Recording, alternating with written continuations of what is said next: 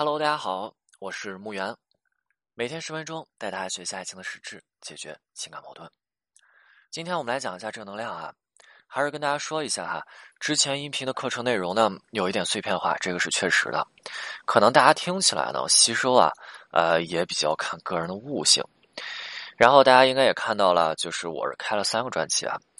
然后我是想把原生家庭的专辑呢先去讲完，通过十几或者说几十节的内容，让大家对原生家庭的部分呢有一个初步的认知以及了解啊。毕竟原生家庭对于我们这个情感影响是非常巨大且深远的，以及说这个情感案例呢，情感案例和故事的这个专辑也是说通过几十节，通过一些比较典型以及有趣的例子，让大家去感受一下情感问题当中的雷区。以及说啊，在遇到一些类似的情感问题的时候，那不同的人他们的心理状态，以及他们再去处理这些问题的情感思维是什么样子的啊？那在之后呢，我会去再出挽回的系统课程。当然说啊，最近我也有去一直去筹备这部分的系统课程啊。但因为可能之前的内容是比较零碎的，很多人对于正能量这部分内容的认知和了解还是有所欠缺的哈。那今天。我们再来简单的去聊一下挽回当中的正能量。挽回的时候为什么要去传递正能量？那最直接的原因就在于说，如果你在自己进行挽回的时候，你不知道自己分手到底是属于什么样子的分手类型，那你可以做一个简单的投石问路的行为。而正能量这东西啊，基本它不会去出什么大的问题。也许说正能量这个东西并不能够给你的挽回带来多大的突破，但是它也不会去，呃，让你。对吧？啊，或者说他也不会去扯你的后腿哈。因此，这个时候正能量的信息它就变得非常的好用。刚开始挽回的时候，正能量信息非常的好用哈。你看哈，就比如很多人其实他们是想要去挽回的，并且说很多人他们其实也并不希望说两个人之间的感情呢，就因为一次争吵或者一次的矛盾的爆发就此流失掉。甚至说很多人在争吵之后，其实。他们是想要去联系对方的，但是他们又有点不知道该如何去联系对方。那两个人在情感当中，在这次发生矛盾之后，彼此都会有这样子尴尬的时候，而这个时候，沉默只会让彼此都丧失爱的勇气。所以时间的增长，那两个人都会去后撤后退，他会去想，那这个人可能就不爱我了哈。那你看他都不来联系我，那果然我还是别去找他吧，对吧？那再有说，随时间增长，你看他这么长时间才来找我，他是不是就不够爱我？好。那这样两个人都会去丧失爱的勇气，那这个时候正能量的信息给的就是彼此的台阶。那么对于这样的案子来说啊，是不是正能量之后就足以去让双方去建立联系和沟通了呢？那这里的正能量大家一定要记好了哈。你看这是不是一个促成沟通的契机呢？同时正能量的传递，其实我们最终的落脚点和环节是什么？一定是良性的互呃良性的互动和沟通作为正能量的闭环，也就是正能量的信息最终的目的是为了去促成良性的互动。因此啊，我去看不少人他们在传递正能量的时候，出现了两种特别有意思的情境啊。今天我们来讲第一种，那出现两种特别有意思的情境哈。我们来看第一种，今天我们来讲第一种啊。那我称之为说是叫做蜻蜓点水。也就是挽回这件事情对于他们来讲非常的重要，但是因为太重要了，那他们呢就特别害怕失败，因为特别害怕失败，导致了每一次正能量的传递都特别害怕对方的怎么样，叫做对方的回复。哎，你看这是矛盾的哈。那如果说挽回以及挽回成功，那其实挽回成功的标志是什么？是不是对方回复啊？对方回复的特别好，你们聊的特别好。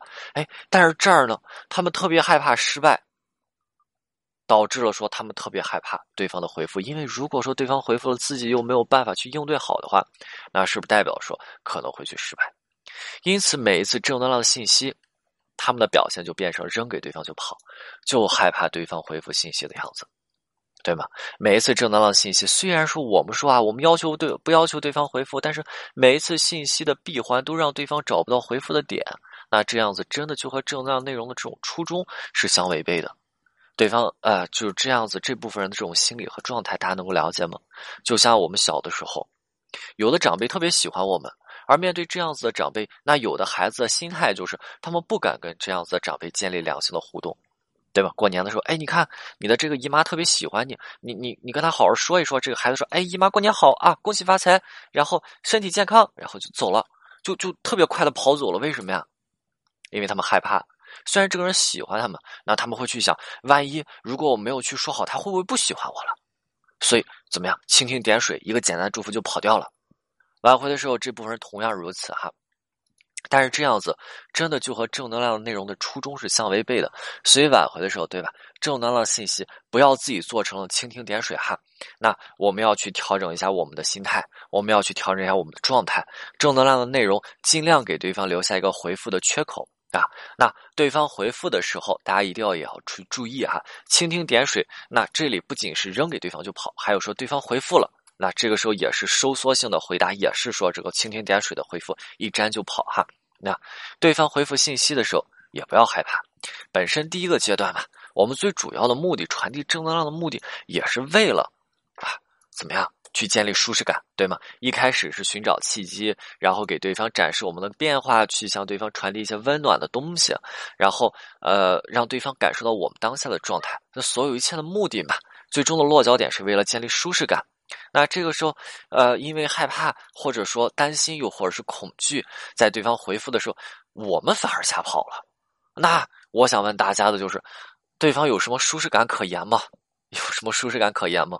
每一次对方回复我们信息的时候，其实也是对方想要去回复，对吗？也是对方对我们有一些需求，又或者说对方表现出了这种想要去跟我们聊的这种表现嘛欲望。但是每一次对方一回复我们的消息，我们的反馈给对方都不好，那我们这是不是可以去称之为说，我们是在给对方，我们再去培养对方不再回复我们的习惯，对吗？那如果说是这样子的话，你看对方。就是跟我们沟通的这种体验，对方回复我们信息以后，他想要去获得这种反馈的这种体验是极其糟糕的。